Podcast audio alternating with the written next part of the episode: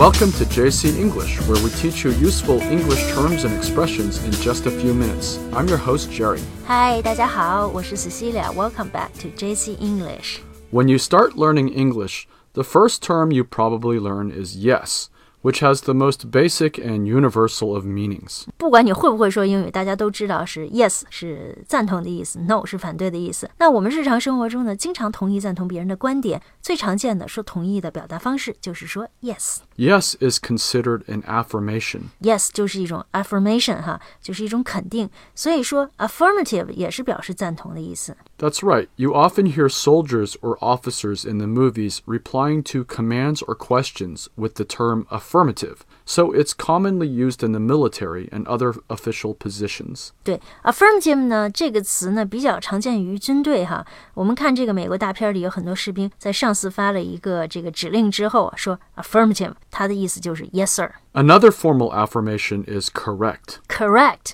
啊，这是正确这个词，还有像什么 right、true，它们都表示 yes 的意思。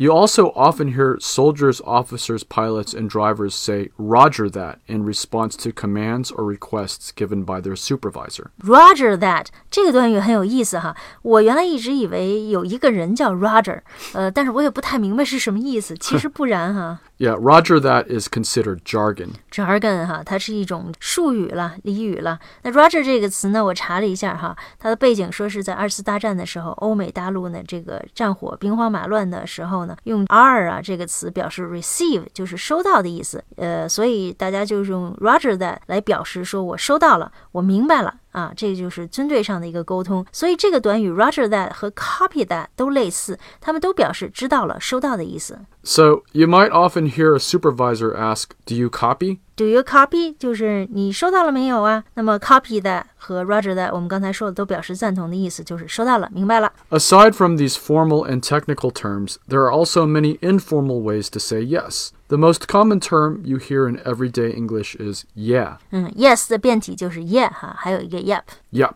Y-U-P. And let's not forget the term okay, which is universally understood to also mean yes as well as being all right. 嗯，对，说 OK 呢也是表示同意的意思哈。比如说，Are you okay with that？然后你说 Yes, I'm okay with that。那么还有一个词，刚才这儿提到了，all right，也是表示好、同意的意思。For example, if your partner calls you and asks you to buy some eggs and milk at the store on the way home, you could reply, all right.